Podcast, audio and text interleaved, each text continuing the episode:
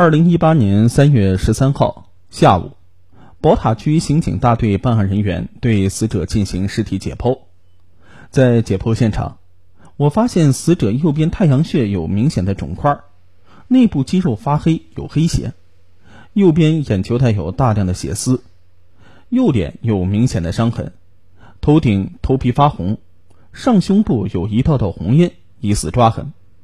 指甲有撕裂，脑子里头有淤血，死者脖颈上有一道伤痕，周围有淤血，毛衣领沾有土，残留有血迹，死者口鼻内有血迹，支气管里头没有见到任何食物反流。法医当时说是酒后呕吐物窒息死亡，从尸检结果来看，并不是酒后呕吐物窒息死亡。更加令人奇怪的是，很多明显的伤痕。在法医鉴定当中都被忽视了，在尸检记录里都没有详细的记录，都未采集取证，办案不是应该不放过蛛丝马迹吗？这么明显，这么多的证据，为何视而不见呢？我们怀疑尸检有问题了，我们怀疑嘴角和现场的食物疑似死后伪造的现场，法医可能违规操作了。我们提出异议之后，经过一个多月的时间。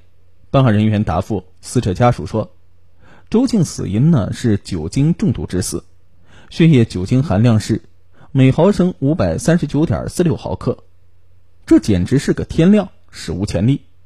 经过科学的计算公式，计算出死者仅仅血液吸收的酒精含量就有八两左右，再加上尸检当天法医从死者胃中用矿泉水瓶盖舀出去的多半瓶未吸收的酒。”至少啊，喝了一斤半的四十五度的白酒，就拿正常成年男性来说，都喝不了这么多酒。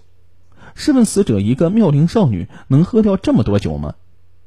家属严重怀疑嫌疑人是在进行过暴力强奸之后，很害怕，伙同其余二人给死者强行灌酒，伪造酒精中毒的现场。三名罪犯合伙作案并伪造现场的嫌疑很大。我们请求各级司法部门查明真相，但是到现在结果迟迟没有结果。对于死者家属之前反复提出的疑问，由刑侦队技术科某领导给家属解释，但是呢，当领导打开案发之后采集的现场照片时，发现家属提出的关键细节性疑问，法医都没有拍照采集。因为说不清楚，相关领导啊最后表示。本人未参与尸检过程，无法回答家属的疑问。这究竟是法医工作的失误，还是有其他不为人知的目的？而且办案法医称，尸体没有任何伤痕，他什么都没有看到。我们家属表示，作为执法人员、人民警察、人民公仆，想说什么就说什么，不应该。我们受害者家属不接受这种态度和答复。案发之后不久，我们家属去刑警队询问案情的进展过程当中，在刑警队相关领导的办公室里，当场听到某派出所所长给办案人员打电话，让放犯罪嫌疑人康文华。因为对法医鉴定以及死因存在怀疑，我们对亲人的死进行了一番调查。经死者家属多方调查了解，二零一八年二月二十七日晚上。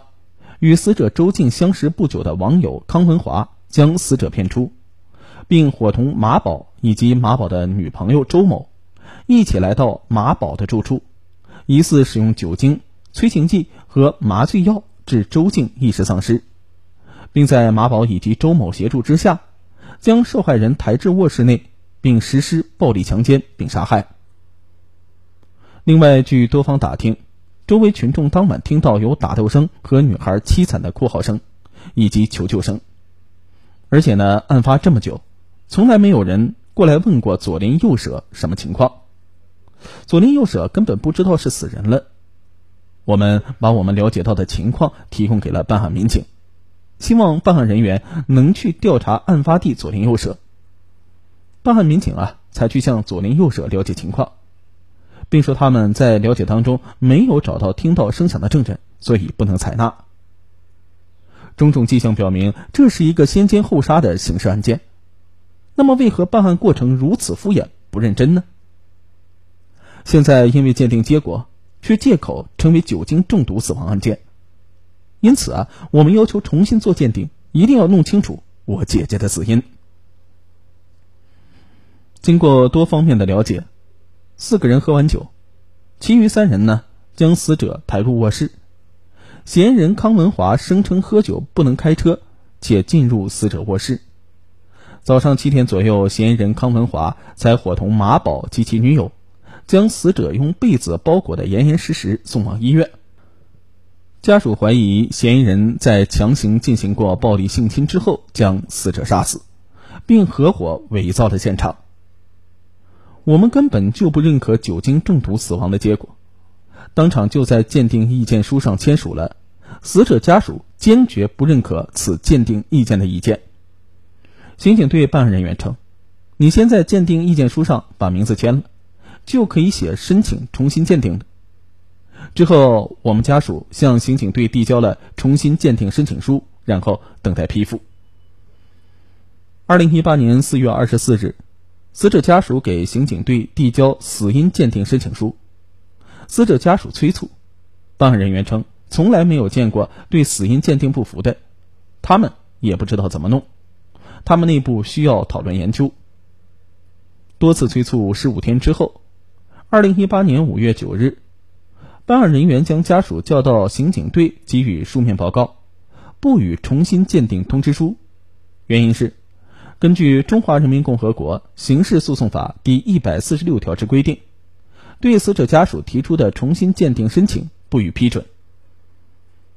死者家属很是疑惑：所有重新鉴定费用均由死者家属承担，为何不让家属重新鉴定呢？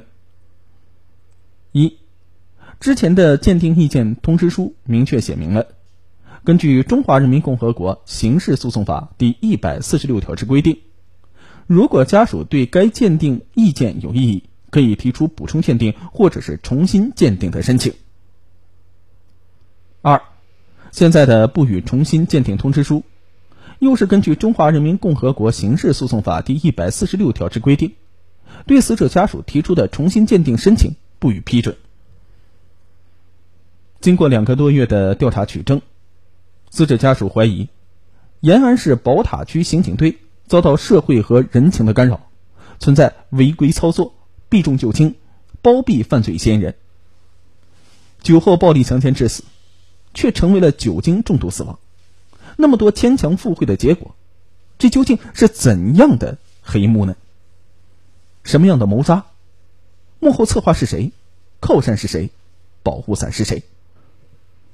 我们还了解到，嫌疑人之一的康文华背景非常厉害。康文华的父亲康军原系枣园大队书记，很多亲戚呢都是当地政府官员、老板，还有厉害的大人物。他们扬言，延安市宝塔区副区长、延安市政府副市长、延安石油气集团领导、延安市黑社会成员都是他们家的亲戚。有钱、有权、有靠山就是不一样，可以任性，可以杀人不偿命。延安就是他们的天下，黑白两道，什么事都能摆平，并且人家做到了，当面羞辱死者家属，让我们随便告，弄不好别想在延安立足。现在事实就摆在眼前，明显的杀人案件，现在鉴定结果却借口成为了酒精中毒死亡，而且案件的关键证据 DNA 鉴定。本应十五个工作日就应该完成，却整整弄了一个多月，还不告诉家属结果。嫌疑人家属还想在批捕前将嫌疑人取保候审，视国家法律于不顾。家属去询问法医，法医却回答不知道，然后态度蛮横，拒绝回答任何问题。宝塔区刑警队是否应该给家属看死因鉴定资料？家属应该有知情权吧？尸检过程为什么不在鉴定资料上写死者身上致命的伤情呢？请求上级机关监督并公正的处理此案。死者家属强烈要求各级公安机关、各级司法部门监督此案，有关上级公安机关重新侦查此案，重新尸检、重新鉴定，审问犯罪嫌疑人以及马宝和周某，认真办案，不放过蛛丝马迹，将犯罪嫌疑人绳之以法。不要把人命关天的案件当儿戏，轻描淡写糊弄农民，告慰亡灵，还死者公道。但是事发三个多月了，没有任何的回复。死者家属很是无奈，到处找相关单位、相关领导反映情况。死者家属无奈到延安市宝塔分局反映情况，宝塔分局让家属去刑警队问，刑警队让家属回家等走程序，至今没有任何结果。死者家属无奈到延安市公安局反映情况，市公安局让死者家属到宝塔分局。宝塔分局仍然推到刑警队，至今没有任何结果。死者家属无奈到延安市宝塔区政府反映情况，宝塔区政府说他们管不了，让死者家属到宝塔公安局分局，宝塔分局还是推到刑警队，至今没有任何结果。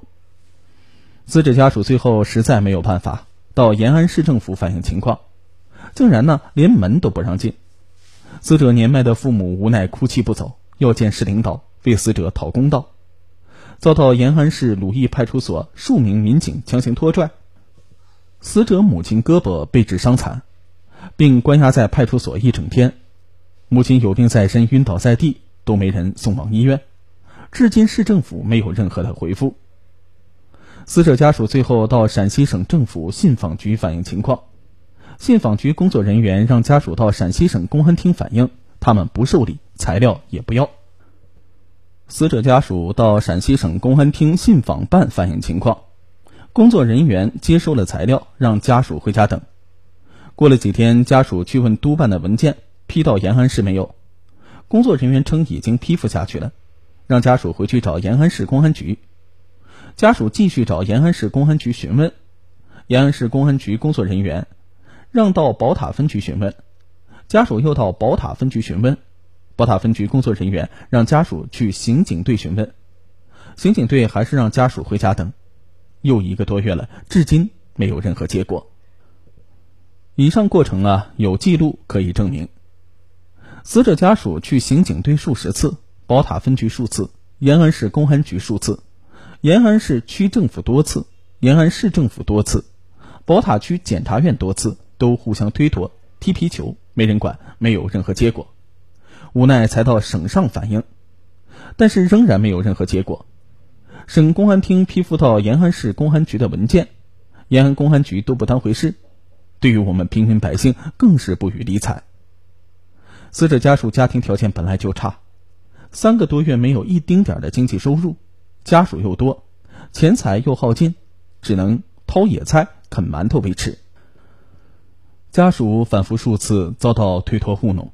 实在没有办法了，只能够是借路费上北京乞讨反映情况，哪怕死也要为死者讨回个公道。